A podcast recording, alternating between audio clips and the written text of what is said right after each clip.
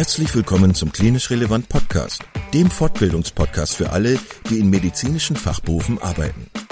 Schön, dass du heute zuhörst. In unserem Podcast möchten wir dir medizinisches Fachwissen vermitteln, das du unmittelbar in deinem klinischen Alltag für deine PatientInnen gebrauchen kannst. Zweimal pro Woche, nämlich dienstags und samstags, veröffentlichen wir neue Folgen überall da, wo es Podcasts gibt. Schau dich auch gerne einmal auf unserer Webseite unter klinisch-relevant.de um. Denn hier findest du nicht nur Informationen über uns und unser Projekt, sondern auch viele Audio-, Video- und Live-Fortbildungen, die du buchen kannst. Wenn du Fragen oder Anregungen hast, melde dich doch gerne unter kontakt.klinisch-relevant.de. Und nun wünschen wir dir viel Spaß und viele Erkenntnisse bei unserer heutigen Podcast-Folge. Heute zum Thema häusliche Intensivversorgung mit Professor Dr. Michael Evers. Ja, herzlich willkommen zu Klinisch Relevant. Ich freue mich, dass du wieder eingeschaltet hast zu einem Beitrag aus dem Themengebiet der Pflegewissenschaft. Und ja, auch heute wieder hoffentlich ein spannendes Thema für dich. Wir werden uns nämlich mit dem Thema häusliche Intensivversorgung beschäftigen. Und ja, hierfür haben wir auch wieder einen Studiogast bei uns, der sich gleich vorstellen wird. Und ja, ich bin schon ganz gespannt. Wir wollen uns darüber unterhalten, ähm, wie man sich diesen Bereich vorstellen muss, ja, welche Herausforderungen und Probleme da so auftreten. Vor allen Dingen ähm, wollen wir nochmal beleuchten, wie es eigentlich die Situation zwischen professioneller Pflege, dem Klienten, aber auch den Familienangehörigen, all das spielt ja eine große Rolle und da haben wir uns einen sehr kompetenten Studion, Studiogast finden können. Und ja, Herr Evers, ich würde Sie gerne mal bitten, sich einmal vorzustellen. Ja, mein Name ist Michael Evers. Ich bin Gesundheits- und Pflegewissenschaftler, habe meine Auseinandersetzung mit der Pflege in den 1980er Jahren in der AIDS-Krise begonnen, liegt also schon eine ganze Weile zurück. Ich bin derzeit hier an der Charité Universitätsmedizin Berlin Direktor des Instituts für Gesundheits- und Pflegewissenschaft und da zuständig für zwei Studiengänge, die bei uns angesiedelt sind, darunter einer im Bereich der Health Professions Education, der Lehrenden für die Gesundheits- und Pflegeberufe und auch in der Forschung tätig und da seit den 1980er Jahren quasi konsequent in der häuslichen Versorgung unterwegs. Ja, großartig, total toll, dass wir das an der Charité mittlerweile so vertreten haben, das Fach. Also herzlichen Glückwunsch auch und ich bin gespannt, was alles auch da die nächsten Jahre noch so passiert. Ja, vielleicht widmen wir uns mal näher der Situation, die wir uns vorstellen wollen. Also wie muss man sich die häusliche Intensivversorgung so vorstellen? ob Sie uns da ein bisschen mitnehmen können, auf welche Versorgungsarrangements trifft man da? Mhm. Vielleicht würde ich am Anfang ganz gerne mal mit einem Missverständnis aufräumen, denn in Deutschland sprechen wir ganz häufig von der außerklinischen Intensivpflege und daran wird schon deutlich, wie wir hierzulande häufig denken. Wir denken nämlich immer vom Krankenhaus und von der Medizin her. Die außerklinische Intensiv- und Beatmungspflege hat es ja sogar in ein Gesetz geschafft, das IPREC, das Intensivpflegestärkungsgesetz. Dort ist immer von außerklinischer Intensivpflege die Rede. Warum finde ich das keinen angemessenen Begriff? Tatsächlich ist die Häuslichkeit der Ort, in dem diese Form der Pflege stattfindet. Das heißt, wir können den Ort ganz genau bestimmen. Das ist nicht irgendwo jenseits des Krankenhauses und das interessiert uns nicht mehr, was da passiert, sondern es sind die Orte, in denen die Menschen leben, die wir versorgen wollen. Die Patienten mit ihren Angehörigen in ganz unterschiedlichen Zuständen. Das kann eine Einzimmerwohnung im achten Stock eines Hochhauses sein. Das kann ein Reihenhaus in einem Vorort einer Großstadt sein. Äh, das können sehr aufgeräumte Wohnungen sein. Das können Wohnungen sein, die mit Möbeln vollgestellt sind. Das können Wohnungen sein, in denen jemand ganz alleine lebt oder mit seinen Angehörigen lebt. Das sind die Orte, an denen dann Pflege stattfindet und in der Tat jetzt nicht die alltägliche Unterstützung vorwiegend älterer Menschen, wie man das so häufig im Fernsehen sieht, sondern ähm, tatsächlich eine Intensivversorgung von Menschen, die technikabhängig sind, die schwerstkrank sind, die in Situationen am Lebensende sind. Das heißt, diese Häuslichkeit ist ein ganz wesentlicher Faktor. Wir sprechen auch international daher von Home Mechanical Ventilation oder von Intensive Home Care oder Hightech Home Care, was eben deutlich macht, dass wir in dieser Häuslichkeit, in diesem ganz spezifischen Setting eine hochkomplexe Versorgung, eine klinische im Übrigen Versorgung, wenn man klinisch auf die eins zu eins Interaktion mit Patienten bezieht, eine klinische Versorgung von schwerkranken Menschen durchführen. Und ähm, der eine Vorteil, den wir haben und schon seit vielen Jahren ja diskutieren, ist, dass zum Beispiel in der Häuslichkeit das Risiko für nosokomiale Infektionen deutlich geringer ist als in Krankenhäusern, dass wir daher in vielen Ländern der Welt seit vielen Jahren schon Patienten und Behandlungsformen aus dem Krankenhaus in die Häuslichkeit verlagern. Zum einen, weil die Patienten sich dort in der Regel wohler fühlen, weil sie mehr Unterstützung im Alltag erfahren, aber eben auch, weil das Risiko zum Beispiel für Infektionen dort deutlich geringer ist, als wir das zum Beispiel im Krankenhaus sehen. Und ähm, auch hierzulande haben wir ja diese Form der Versorgung jetzt schon seit vielen Jahren. Ich hatte an die AIDS-Patienten erinnert. Heute ist ja Welt-AIDS-Tag, an dem wir das Gespräch führen, 1. Dezember. Und äh, die AIDS-Patienten waren in Deutschland die ersten schwerkranken Patienten, die vorwiegend ambulant versorgt worden sind. Das heißt, in ihrer Häuslichkeit und die erste Form der Schwerstkrankenversorgung Damals übrigens auch schon unter Nutzung zum Beispiel von Infusionstherapien, äh, Infusionstechnik, die damals verwendet worden ist. Die Häuslichkeit ähm, stellt besondere Anforderungen an Pflegefachpersonen, denn die sind dort nicht zu Hause. Im Krankenhaus fühlt man sich ja sehr zu Hause, das kennt man, das ist unsere Welt, da bewegt man sich. In der Häuslichkeit ist man Gast bei den Patienten, bei ihren Angehörigen. Man kann nicht einfach irgendwo hingehen und eine Schranktür aufreißen und dann da Handtücher rausnehmen, weil man sie gerade braucht, ähm, man muss ein Arrangement treffen, das diesem Setting angemessen ist mit den Menschen, die dort leben. Man kann auch nicht einfach die Wohnung ganz beliebig umgestalten und die Wände, Wände weiß pinseln und alle Möbel raus und jetzt erstmal eine kleine Intensivstation aufbauen, sondern man muss mit den Bedingungen äh, leben und arbeiten, die dort im Zuhause der Patienten existieren. Das ist eine Herausforderung, ähm, aber eben auch äh, die Möglichkeit, die Pflege und Versorgung patientenorientiert zu gestalten. Jetzt frage ich mich, ähm, normalerweise haben wir ja in der ambulanten Versorgung folgende Situation. Ich brauche eine spezifische Leistung und dafür kommt jemand dann vorbei in der Zeit, also Medikamentenvergabe oder sowas. Jetzt haben wir hier eine völlig andere Situation. Das heißt, eine Pflegefachkraft ist viele Stunden da, vielleicht sogar den ganzen Tag. Ähm, an welchen Kriterien macht sich das denn fest? Weil es ist ja eigentlich vielleicht sogar ein Vorteil auch in der Bevölkerung, dass man sagt, naja, da muss ich jetzt besonders wohlhabend für sein, um eine Pflegekraft, Pflegefachkraft eins zu eins, eine eins zu eins Betreuung leisten zu können. Aber es ist ja nicht so. Der Gesetzgeber beziehungsweise die Sozialversicherung übernimmt ja die Kosten. Aber für welche Kriterien oder welche Kriterien muss ich erfüllen, damit das geht? Also das hat mit Wohlstand äh, der Patienten überhaupt nichts zu tun oder mit dem, was sie sich leisten können, sondern es ist eindeutig an der Situation des Patienten festzumachen. Das heißt, es muss eine, ähm, ein Bedarf bestehen daran, dass der Patient in einer kritischen Situation ist, die dauernder Überwachung durch eine Fachperson bedarf. Das heißt, hier ist äh, Lebensgefahr gegeben, wenn zum Beispiel ein beatmeter Patient nicht kontinuierlich überwacht wird, wenn das Monitoring nicht kontinuierlich funktioniert und wenn nicht jederzeit zum Beispiel auch ärztlicher Beistand herbeigerufen werden kann. Das sind die Voraussetzungen und beatmete Patienten, insbesondere invasiv, dauerbeatmete Patienten gehören mit Sicherheit in die Kategorie, aber eben auch andere Patienten, die technikabhängig sind, ähm, die im Kontext von Hightech Home Care versorgt werden. Das heißt, die Voraussetzung ist, dass hier ein kritischer, lebensbedrohlicher Zustand des Patienten existiert, der dauernder Überwachung durch eine Fachperson bedarf. Und ähm, das ist dann eben die Voraussetzung dafür, dass diese Patienten häufig im Anschluss an eine Krankenhausbehandlung, an eine Intensivversorgung in die Häuslichkeit überführt werden und dort dann von Pflegediensten bis zu 24 Stunden rund um die Uhr versorgt werden auf Kosten der Krankenversicherung.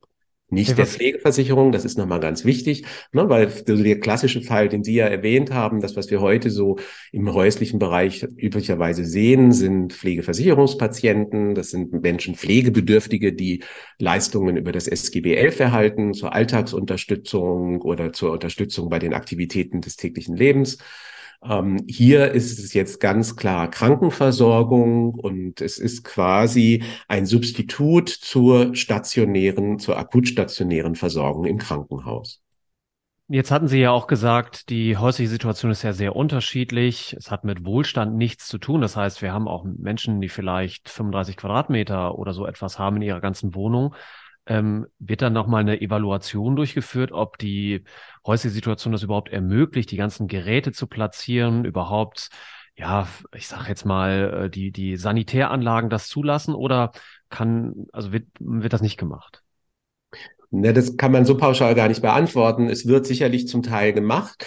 Die Frage, die sich so stellt, ist, wie sind jetzt die Wege geebnet aus der akutstationären Versorgung von ähm, Sie waren auf einer Intensivstation, Sie werden vielleicht danach auf eine Normalstation verlegt, wenn sich Ihre Situation stabilisiert hat. Und dann wird Ihnen eröffnet, wir können jetzt hier im Krankenhaus für Sie nichts mehr tun, Sie werden nach Hause entlassen, dann wird sehr häufig schon vom Krankenhaus ein ambulanter Pflegedienst mit eingeschaltet, ähm, der den Patienten dann oft auch im Krankenhaus schon kennenlernt. Sie brauchen ja auch die entsprechenden Geräte, das heißt, ein Hilfsmittelanbieter wird hinzugezogen. Und dann wird versucht, den Patienten eben in seine Häuslichkeit zurückzuführen. Und natürlich wird hier üblicherweise eine Art Assessment durchgeführt. Wie anspruchsvoll das ist, hängt sehr stark davon ab, wie professionell der Pflegedienst agiert. Aber eigentlich sollte es so sein, dass hier natürlich auch systematisch geprüft wird, wie sind denn die Lebensbedingungen im Zuhause des Patienten. Und dazu gehört natürlich die Umgebung, also die Räumlichkeiten, sind die überhaupt geeignet?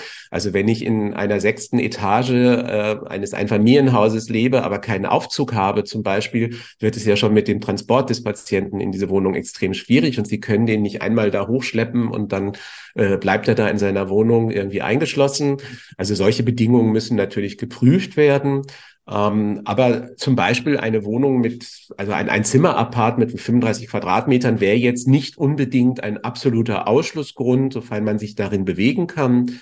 Es hängt ja auch sehr stark davon ab, um was für einen Patienten ich, äh, sich eigentlich handelt. Ist der Patient zum Beispiel noch mit einem Elektrorollstuhl mobil, dann muss er sich in der Wohnung natürlich damit bewegen können.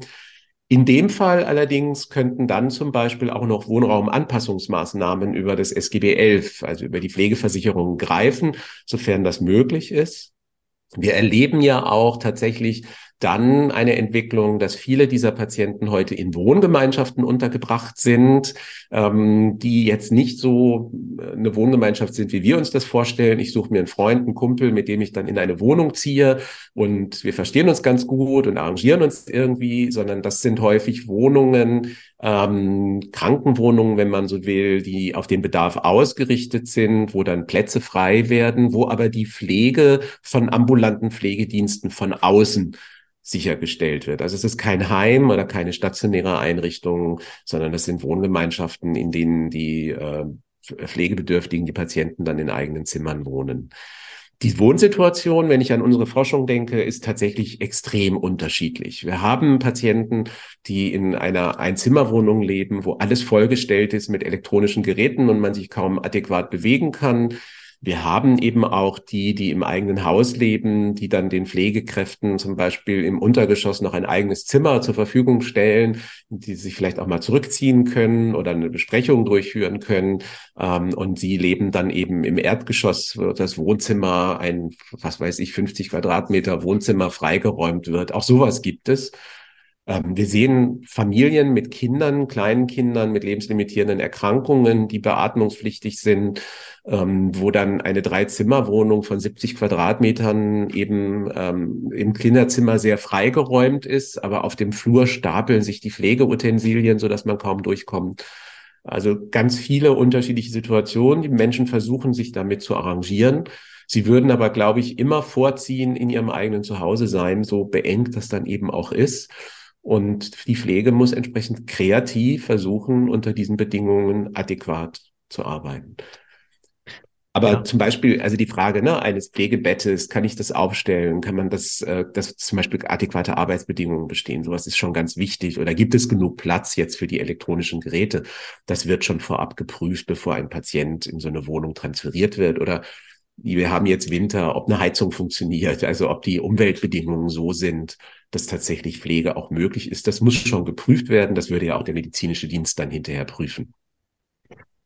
Das bedeutet aber schon, es wird versucht, einen Raum dafür zu finden. Und wenn man jetzt verheiratet ist oder so, äh, wird dann schon eher probiert, dass man das irgendwie trennt, um alleine diese ja gewisse Intimsphäre vielleicht für den Lebenspartner, der vielleicht auch berufstätig ist oder so, noch gewährleisten zu können. Oder Wie müssen wir uns Genau, ganz häufig sieht man, also wenn es um Paare geht oder kleine Familien geht, häufig sieht man dann, dass äh, der größte Raum, das ist dann häufig das Wohnzimmer, umfunktioniert wird. Also zum einen, weil man sich da ständig bewegt, ähm, man also auch den Patienten dann ständig im Blick haben kann ähm, aber eben auch, weil das die besten Bedingungen bietet und die anderen Personen ziehen sich dann eben auf die anderen Räume zurück.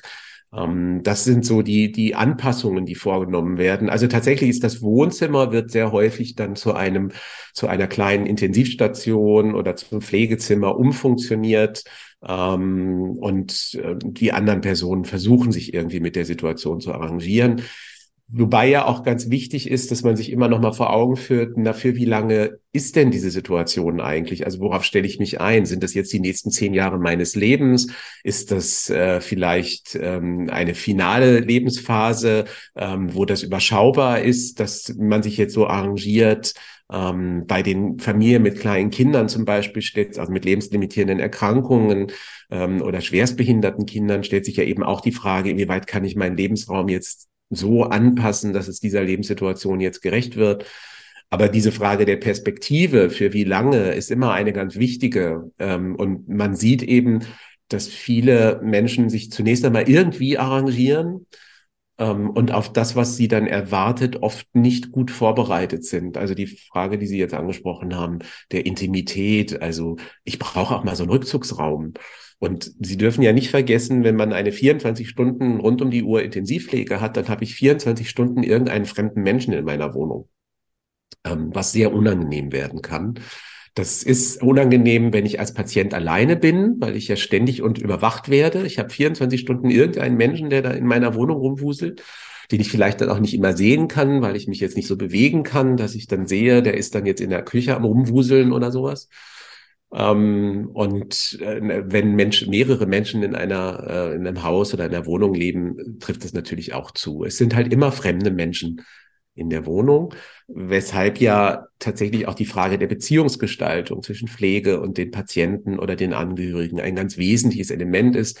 Das muss professionell sein, äh, die, das Ausbalancieren von Nähe und Distanz in so einer Situation ist ganz wichtig. Kennen wir aber auch aus anderen Situationen in der häuslichen Pflege, wo man entweder so zum Familienmitglied wird, also dann wird man halt zur Schwiegertochter oder zum Schwiegersohn gemacht. Ähm, und man wird so einverleibt oder man wird, auch das hat man immer wieder mal, dass dann die Pflegenden wie Gäste behandelt werden. Also die Angehörigen versuchen noch ganz schnell einen Kaffee zu kochen, wenn, bevor die Pflegekraft kommt oder sie dann irgendwie so zu umsorgen. Das sind natürlich nicht wirklich adäquate Strategien für so eine häusliche Versorgung. Daran sieht man aber sehr schön, wie anders das eigentlich ist als im Krankenhaus. Ne? Also wenn ich in einer stationären Einrichtung arbeite. Eva, Sie hatten gesagt, es ist eine professionelle Pflegesituation. Ähm, inwieweit glauben Sie denn, gelingt das den Pflegefachkräften, das auch so zu sehen? Ne? Weil Sie haben ja auch gesagt, das ist natürlich sehr anders. Im Krankenhaus sehe ich, okay, das ist nicht mein Zuhause. Wenn ich jetzt aber tagtäglich in diese Wohnung gehe, ja, benehme ich mich dann auch so ein bisschen mehr so wie so eine Privatperson manchmal? Kann das den Pflegefachkräften passieren oder glauben Sie, das ist eigentlich eher der seltene Fall? Nein, das kann denen durchaus passieren. Also vor allen Dingen, wenn sie sich dort längere Zeit aufhalten. Also es ist halt eben nicht so, dass ich punktuell mal in die Wohnung komme, ähm, quasi mein Rollenbewusstsein habe und dann wieder gehe, sondern ähm, das ist äh, tatsächlich eine große Herausforderung, sich dann, vor allen Dingen, wenn es irgendwie ein bisschen vertrauter wird, wenn sie länger auch die Patienten schon kennen, wenn sie die Angehörigen kennen, hier immer eine, eine Balance zu wahren zwischen Nähe und Distanz. Kennen wir auch aus anderen Bereichen, aus der Palliativversorgung beispielsweise. Ähm, das ist nicht ganz einfach. Äh, das ist übrigens ja auch einer der Gründe, warum die Medizin die Häuslichkeit eher meidet, weil das immer eine Bedrohung für die Professionalität ist.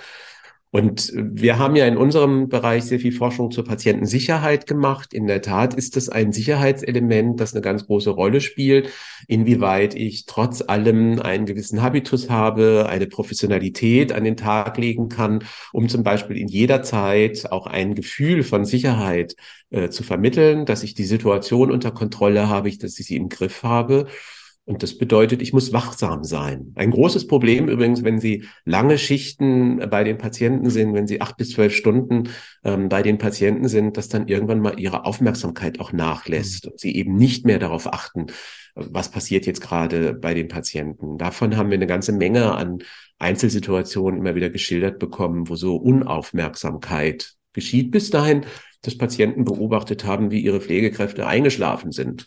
Ähm, und das natürlich nicht unbedingt sicherheitsstiftend sich anfühlt. Ja, oder auch so etwas wie, äh, irgendjemand hat Geburtstag, es ist ein Feiertag und plötzlich äh, trinkt man vielleicht auch äh, irgendwie einen Sekt oder so und denkt sich, na ja, einer geht ja schon irgendwie. Ne, auch, auch solche Dinge können ja durchaus die Aufmerksamkeit runterziehen. Ne? Oder ich gehe mal kurz was einkaufen oder mal eben die Post wegbringen, wenn jetzt keiner da ist. Das könnte ja vielleicht auch ja, das also. kann alles vorkommen. Also wir sind ja eben nicht die Preppers, also es sind keine Roboter, die da eingesetzt werden, sondern es sind immer Menschen und natürlich, und jetzt kommt man darauf, Pflege ist eigentlich eine Profession, die aus sich heraus diesen ethischen Standard, diesen Habitus ja. haben müsste, um adäquat zu handeln und sich immer wieder auch zur Kontrolle zu rufen und zum Beispiel ein Gefühl dafür zu haben, welche Grenzen darf ich nicht überschreiten, wo muss ich in meiner professionellen Rolle bleiben. Ähm, wo brauche ich vielleicht auch Unterstützung dann vom Team, dass ich sage, jetzt wird's hier möglicherweise dann irgendwie doch ein bisschen zu nah für mich. Ähm, können wir da nochmal eine andere Lösung für finden? Ähm, aber sowas wie, ne, ich gehe mal eben schnell runter ähm, und gehe meine Post wegbringen. Ich habe da so ein Päckchen bei der Post, jetzt muss ich das mal schnell abholen oder wegbringen.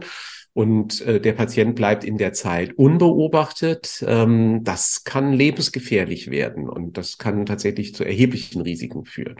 Ja. Was, dann lassen Sie uns doch das Thema Sicherheit mal ansprechen. Was äh, bedeutet das? Ähm, Sie haben ja sich konkret auch damit beschäftigt, was für Situationen sind sicherheitsrelevant, wo treten Mängel auf? Was würden Sie sagen?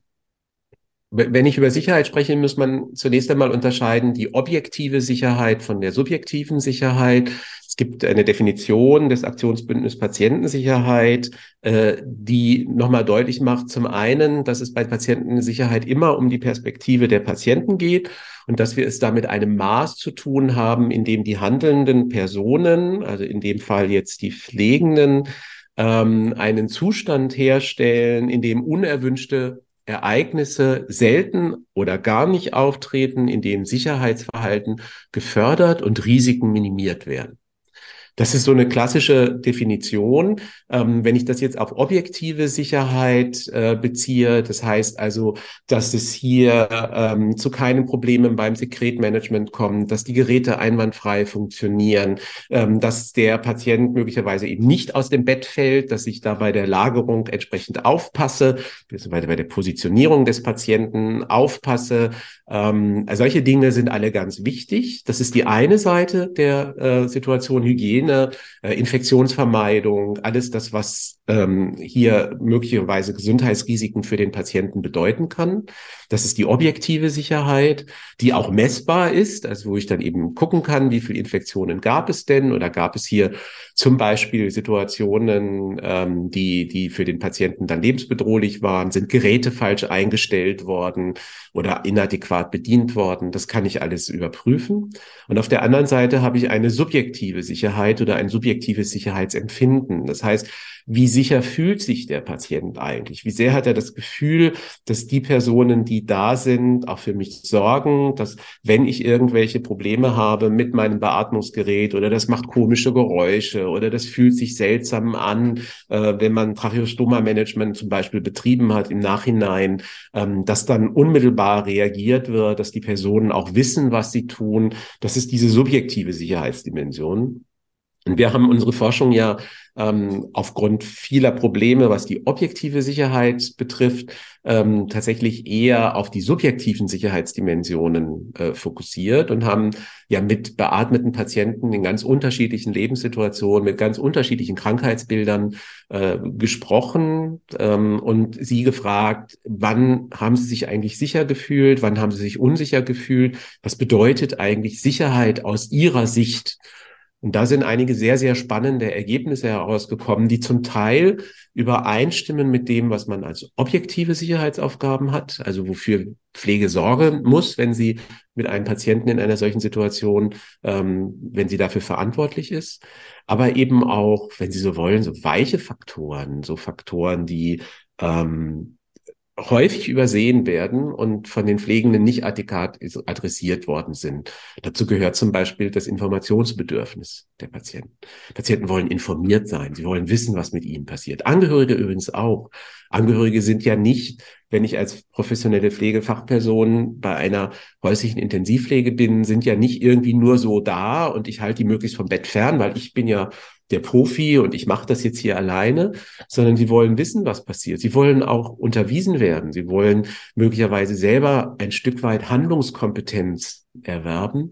Also Education würden wir jetzt sagen, die Information, Beratung und Anleitung sowohl des Patienten selber wie auch der Angehörigen spielt eine ganz zentrale Rolle und wird noch viel zu häufig vernachlässigt von den Pflegefachpersonen. Sie machen halt ihre Arbeit. Ich würde jetzt mal sagen, wir haben so eine verrichtungsorientierte Perspektive und weniger die, dass ich immer dafür sorgen muss, dass der Patient weiß, was ich gerade tue, ähm, also eine handlungsbegleitende Information, dass ähm, ich auch helfe, Zeichen zu deuten, zu verstehen. Ähm, das ist ein ganz wichtiges Element und tauchte bei uns immer wieder auf. Ähm, bis dahin, also die, die, wenn Sie einen beatmeten Patienten haben, der ja Schwierigkeiten hat, sich mitzuteilen, also welche, wie bringe ich Patienten in eine Situation, dass sie sich mir mitteilen können? Achte ich darauf, dass der Patient stets in einer Situation ist, wo ich ihn auch wahrnehmen kann, seine Bedürfnisse wahrnehmen kann? Also das ist zum Beispiel ein ganz wesentliches Element gewesen. Ähm, und das ist ein Faktor von dem sich sicher fühlen. Ich habe das Gefühl, das funktioniert hier und ich weiß immer, was mit mir passiert. Ich kann mich meiner Pflegefachperson auch immer mitteilen. Ich kann immer sagen oder andeuten, ähm, häufig geht es ja auch über Mimik, äh, dass ich deutlich machen kann, wie es mir gerade geht. Ja. Wie funktioniert denn die Education durch die Familien bzw. den Klienten selbst? Hängen da Zettel rum, das habe ich nicht gerne und das habe ich gerne oder so? Oder wie muss man sich das vorstellen? Weil es ist ja schon unglaublich wichtig, dass man auch versucht, die kulturellen Aspekte der Person irgendwie zu berücksichtigen, welche Gespräche führt sie gern äh, oder eher gerne, ähm, vielleicht auch, was mag sie eben gar nicht. Also wenn jetzt gibt ja auch Medien irgendwie, die abgespielt werden oder sowas. Ähm, und vielleicht werden die Zeiten auch, Zeichen ja auch nicht immer deutlich erkannt. Wie funktioniert also die Education auf der anderen Seite steht es einfach in der Akte verlässlich, weil was ich häufig sehe, sind die biografischen Informationen doch sehr kurz gehalten, so ein bisschen was zum Beruf und so. Aber wenn ich mir vorstelle, man würde das auf mich übertragen, würde ich sagen, das greift ja viel zu kurz. Also da müsste ich schon mehr alltagsnahe Informationen bekommen darüber, wen habe ich eigentlich vor mir. Ja, das Dilemma ist ja schon angesprochen. Also zum einen, natürlich brauche ich ähm, zum Beispiel eine gewisse Dokumentation von Informationen, um die Kollegen und Kolleginnen im Team informieren zu können. Ähm, das ist so der eine Bereich. Wenn Sie in solche Wohnungen kommen, sehen Sie tatsächlich häufig Zettel am Kühlschrank oder irgendwo rumhängen, wo so wichtige Informationen draufstehen. Die gehen aber häufig nicht so in, jetzt sage ich mal, so die weichen Faktoren. Also welche Musik hört der Patient gerne oder wie, wie hat er das gerne mit der Lichtsituation, ähm, damit er sich wohlfühlt. Ähm, das geschieht häufig über Gespräche und wird leider viel zu selten dann tatsächlich entsprechend dokumentiert oder festgehalten. Der Vorteil ist vielleicht, dass man sicherlich in den Pflegediensten versucht, eine hohe Stabilität der persönlichen ähm, ähm, Beziehung mit den Patienten herzustellen. Also nicht dauernden Wechsel von Pflegefachpersonen bei den Patienten. Das kann aber auch nicht immer gewährleistet werden, hängt sehr stark vom Dienstplan ab. Wir haben auch gesehen, dass Pflegepersonen eingesetzt werden, die der deutschen Sprache kaum mächtig waren, die sich dann also überhaupt nicht adäquat mit den Patienten und Patientinnen äh, überhaupt verständigen konnten oder mit den Angehörigen verständigen konnten. Da landen wir dann am Ende des Tages wieder bei einer reinen, also bei einem reinen Wärtertum. Also das ist ja so die alte Idee von Pflege, die Krankenwärter, die dann einfach nur da beobachten und äh, handeln aber eben keine Beziehungsarbeit leisten. Das, was Sie gesagt haben, ist ja Teil der Beziehungsarbeit mit den Angehörigen und den Patienten.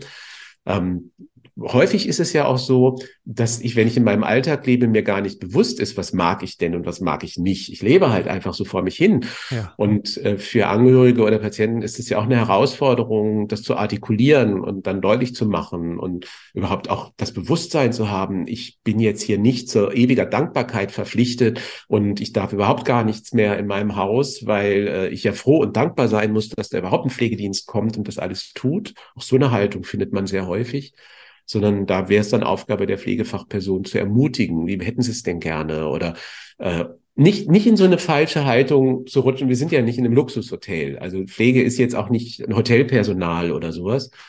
Aber eine personenorientierte pflegerische Versorgung würde eben verlangen, dass ich solche Informationen sammle, sie auch in angemessener Weise dokumentiere, ohne Romane zu schreiben und sie an meine Kollegen und Kolleginnen weiterzugeben, die dann da in der Versorgung involviert sind. Das ist übrigens der Vorteil, wenn wir eher über zum Beispiel bei den behinderten ähm, Personen, die beatmungspflichtig sind, wenn wir über Assistenzsysteme arbeiten, wo ich ja eben nicht so eine professionelle äh, Beziehung habe, sondern ich habe einen persönlichen Assistenten, den ich ja dann auch eigenständig einweise, so ein Arbeitgebermodell. Ähm, das ist etwas anders, wenn ich eine 85-jährige Patientin habe, die nach Sturz ins Krankenhaus eingeliefert wird, aufgrund ihres fragilen Zustandes beatmet werden muss, ähm, äh, intensiv versorgt werden muss, dann aber irgendwie nach Hause entlassen werden muss und dann da alleine in ihrer Wohnung ist und ich als Pflegefachperson die einzige Ansprechperson bin, mit der diese äh, ältere Dame dann jetzt zurechtkommen muss. Ähm, das ist halt ein großer Unterschied, welche Patienten ich jeweils habe oder bei den Kindern sind es sehr häufig die Eltern oder die primären Bezugspersonen, die eine ganz große Rolle spielen, wo die Pflegefachperson sich dann tatsächlich ein Stück weit zurückziehen kann. Und da besteht allerdings die Aufgabe darin, Angehörige nicht als Störfaktor zu sehen, sondern als Partner in der Pflege, sie tatsächlich auch zu instruieren und nicht zum Beispiel zu sagen, na ja, also ich habe ja jetzt das gelernt und ich kann das jetzt und ich kann dir das nicht beibringen oder ich kann dir das nicht erklären, was ich da gerade tue. Jetzt zum Beispiel beim Absaugen eines Patienten, ne, sondern sich immer klar zu machen, ja, natürlich ist es meine professionelle Verantwortung, aber ich will ja den Menschen auch ein größtmögliches Maß an Eigenständigkeit bewahren, Autonomie ermöglichen. Und insofern muss ich versuchen, ihnen das auch zu vermitteln. Übrigens ganz großes Thema im Zusammenhang mit den Hilfsmitteln, mit den technischen Hilfsmitteln, die da so im Haushalt rumstehen. Wie gehe ich damit um? Wie läuft die Unterweisung? Da gibt es gesetzliche Vorschriften, aber die alleine reichen nicht. Sie werden eher lapidar wahrgenommen, auch nur punktuell. Häufig kommen die Fragen immer erst hinterher. Ähm, also da spielt Pflege eine ganz wichtige Rolle, den Menschen ein Gefühl von Sicherheit zu vermitteln. Vielleicht so eine Anekdote am Rande, aber das ist dann eben auch sowas, was uns die Patienten erzählen, wenn eine Pflegefachperson dann vor einem Beatmungsgerät steht und äh, das irgendwie auffällig piept und dann ruft man verschreckt den Arzt an, weil ich weiß jetzt nicht, was Sache ist und so weiter. Und man steht da etwas aufgelöst vor dem Beatmungsgerät das wirkt auch nicht unbedingt vertrauenserweckend. Also, ne, wie gehe ich mit solchen Risikosituationen um? Weiß ich, wie ich mich zu verhalten habe? Natürlich kann es immer vorkommen, dass ich jetzt nicht weiß, wie ich reagiere, aber wie, wie benehme ich mich dann? Wie verhalte ich mich in einer solchen Situation? Äh, immer im Bewusstsein zu haben, ich muss dem Patienten in jedem Fall ein Gefühl von Sicherheit vermitteln und schnellstmöglich eben auch diese objektive Sicherheit wiederherstellen, dass ich Herrin oder Herr der Situation werde. Ja. Da sind wir doch schon beim ganz schönen nächsten Thema. Das Schnittstellenmanagement nenne ich das jetzt mal ähm, zwischen dem Arbeitgeber, dem Pflegedienst, der Pflegeperson in der häuslichen Versorgung, den Familienangehörigen, den behandelnden Ärztinnen und Ärzten, äh, beziehungsweise auch dem therapeutischen Personal, was auch wahrscheinlich hier und da unterstützt. Ähm, wie klappt das? Also klappt das gut oder gibt es auch da Herausforderungen, die wir charakterisieren können? Also auch hier ist es so, das ganze Feld zu überblicken ist schwierig. Es gibt bestimmt gute Situationen, in denen das funktioniert. Was wir gesehen haben, ist, dass es sehr häufig nicht funktioniert. Und ähm, sehr häufig, also Sie haben jetzt die Therapeuten angesprochen, natürlich äh, kommen auch Therapeuten in die Wohnung, erbringen Leistungen, Logopäden, Physiotherapeuten sind mit involviert. Aber hier erlebt man eben auch sehr häufig, die kommen einfach rein in die Wohnung, verrichten das, was sie zu tun haben und gehen wieder. Ähm, die Kooperation ist oft schwierig. Die eigentlich zum Beispiel die Zusammenarbeit mit den Ärztinnen und Ärzten, den behandelnden Ärzten ist extrem wichtig. Aber hier zeigen sich dann eben strukturelle Probleme, weil der eigentliche Arzt, der jetzt verordnet, ist der Hausarzt, der aber oft keine Ahnung von der Beatmung hat, dann braucht man vielleicht einen niedergelassenen Pneumologen oder Neurologen, je nachdem auch welche Erkrankungsbilder da sind. Also man hat jetzt schon mal damit zu tun, dass wir im ambulanten Bereich eine hochgradig zersplitterte Situation haben und ich eben nicht im Krankenhaus bin, wo ich entweder auf der Regelstation oder auf der äh, Intensivstation dann mit einem Telefonat die entsprechenden Ärzte vor Ort habe. Die kommen dann halt eben rein, machen äh, ihre Absprachen, stimmen sich vielleicht auch untereinander ab ähm, und so kann dann die Behandlung sichergestellt werden. Im ambulanten Bereich sitzt jeder in seiner eigenen Praxis. Äh, wir haben ja jetzt dann nicht nur die Krankenhausärzte, mit denen kooperiert werden muss, sondern die niedergelassenen Pneumologen, die niedergelassenen Neurologen, vielleicht noch andere Fachärzte, die Hausärzte, die Therapeuten sitzen alle in eigenen Praxen. Ähm, das ist also hochgradig aufwendig, wenn dann vielleicht noch ein Palliativmediziner hinzugezogen werden muss. Das heißt, ich habe hier einen enormen Koordinationsaufwand, um diese ganzen Akteure dann tatsächlich zusammenzubringen. Und auch das kennt man ja seit langem aus der ambulanten Pflege, zum Beispiel in einer Arztpraxis anzurufen und dann zu einem Arzt durchzudringen, ist extrem schwierig. Man landet immer nur vorne bei den MFAs, äh, deren Aufgabe ja tatsächlich ist, den Praxisbetrieb erstmal aufrechtzuerhalten und nicht dauernd Störungen von außen zu produzieren wir haben ja in unserer Forschung auch geguckt, wie machen das andere Länder eigentlich? Und wir haben in anderen Ländern immer gesehen, dass ähm, teambasierte Ansätze der Versorgung favorisiert werden. Ähnlich wie wir das in Deutschland im Palliativbereich haben. Die äh, SAPV-Teams, die Palliativteams, die aus spezialisierten Ärzten, Pflegenden, vielleicht Sozialarbeitern, Therapeuten zusammengesetzt sind und gemeinsam und abgestimmt die Versorgung dieser Patienten sicherstellen.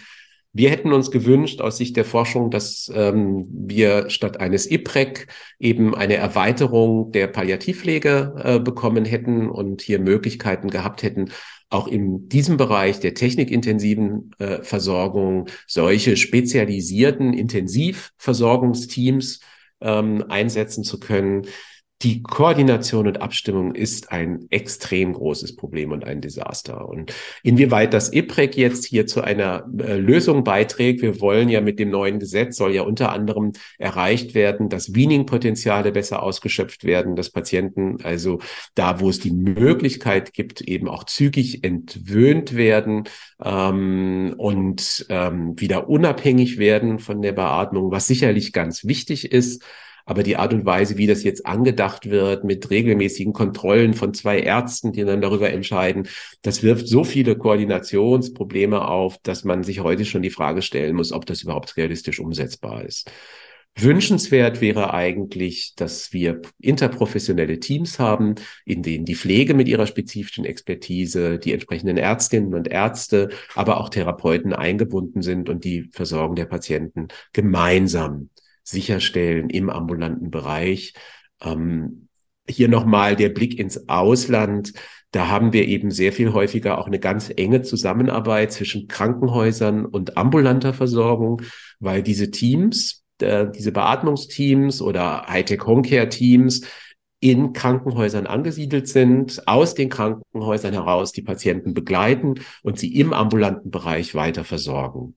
Da haben wir in Deutschland ja die strikte Mauer zwischen Krankenhaus und ambulanter Versorgung, ähm, sowohl strukturell, finanziell, personell, ähm, was das Ganze eben extrem erschwert. Das heißt, wir müssen die Teamstruktur in einen rechtlichen Rahmen gießen, der dann auch vergütet wird. Zum Beispiel, das wäre ganz wichtig.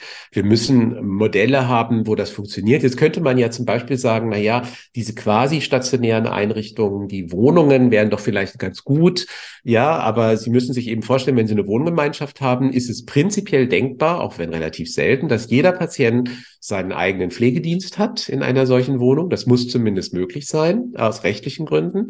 Ähm, und dass natürlich jeder Patient seine eigene Mannschaft an Ärzten und Ärztinnen hat, ähm, die tatsächlich eher immer von einer krankheitsorientierten Perspektive kommen oder einer organorientierten Perspektive, wo eben die komplexe Situation von jetzt dauerbeatmeten Patienten ähm, eben nicht so berücksichtigt wird und wo es eben dann nicht einen Arzt gibt, der mit den anderen Fachärzten zum Beispiel kooperiert.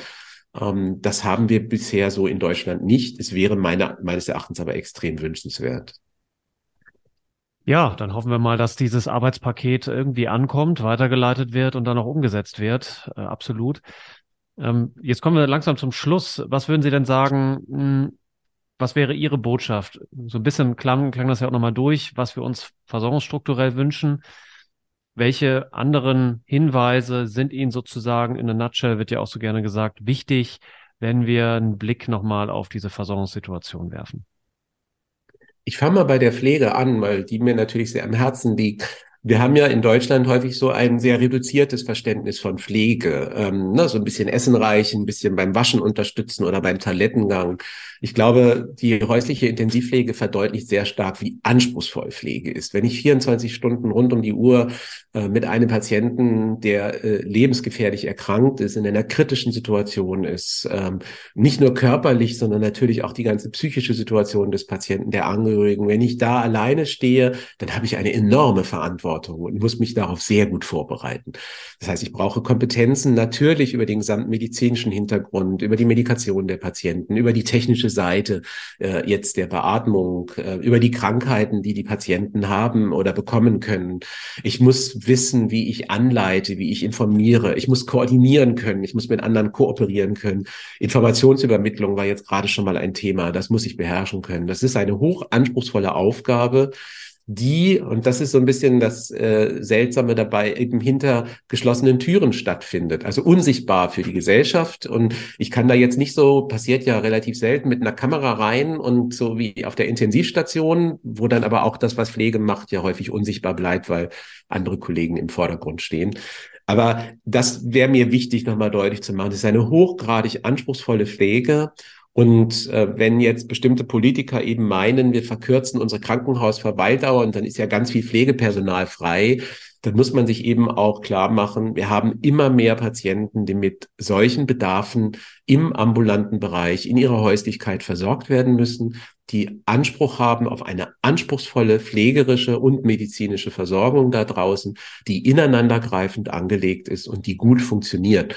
Also wir können nicht einfach Krankenhäuser zusammenschrumpfen und dann glauben, das Problem löst sich dann von alleine, sondern wir müssen überlegen, wenn wir das tun, und ich bin da durchaus ein Freund davon, Krankenhäuser zu reduzieren, dann müssen wir die ambulante Versorgung professionalisieren und ausbauen. Das ist etwas, was wir seit fast 20 Jahren, 30 Jahren eigentlich sagen, seitdem die ersten Patienten mit so einer schweren Erkrankung im ambulanten Bereich äh, angetroffen sind. In manchen Bereichen haben wir eine quasi schon fast luxuriöse Situation im Palliativbereich. Da ist gesellschaftliche Aufmerksamkeit. Aber viele andere Patienten sehen wir nicht. Und wir sehen eben nicht nur Dauerbeatmungspflichtige, wir sehen jetzt Dialysepatienten, wir sehen Kunstherzpatienten, Patienten mit Infusionstherapiebedarf mhm. äh, im ambulanten Bereich. Und die Pflege hat da eine große Verantwortung. Natürlich müssen dann die Strukturen angepasst werden. Also die Frage, wie arbeiten wir eigentlich im ambulanten Bereich zusammen mit dieser sehr zersplitterten Anbieterstruktur, den verschiedenen Ärzten und Ärztinnen, den äh, Therapeuten und Therapeutinnen, die da draußen arbeiten und den Pflegediensten. Und das war ja auch schon angesprochen, natürlich muss ähm, äh, das Geld, muss die Finanzierungsstruktur und muss die restliche Struktur so gestaltet sein, dass ähm, die Akteure da in dem Feld, die verschiedenen Beteiligten ihre Aufgabe auch entsprechend wahrnehmen können. Und die finanziellen Anreize jetzt nicht so gesetzt sind, dass ich nur Mitnahmeeffekte habe oder tatsächlich die Versorgung der Patienten am Ende des Tages nicht wirklich besser wird. Ähm, das ist ähm, das, was, was an Herausforderungen ansteht. In der Forschung gibt es auch eine ganze Menge. Das wäre aber ein eigenes Thema, das nochmal aufzumachen wie wir die Sicherheit zum Beispiel der Patienten objektiv und subjektiv erhöhen und verbessern können. Da gibt es vieles an Herausforderungen, ähm, die wir hierzulande noch nicht so im Bewusstsein haben.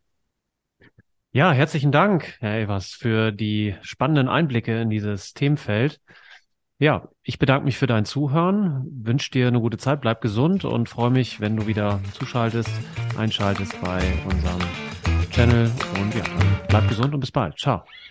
Vielen Dank, dass du heute wieder zugehört hast und unser Gast gewesen bist. Wir hoffen sehr, dass dir dieser Beitrag gefallen hat und du etwas für deinen klinischen Alltag mitnehmen konntest. Wenn dem so sein sollte, dann freuen wir uns sehr über eine positive Bewertung bei Apple Podcasts.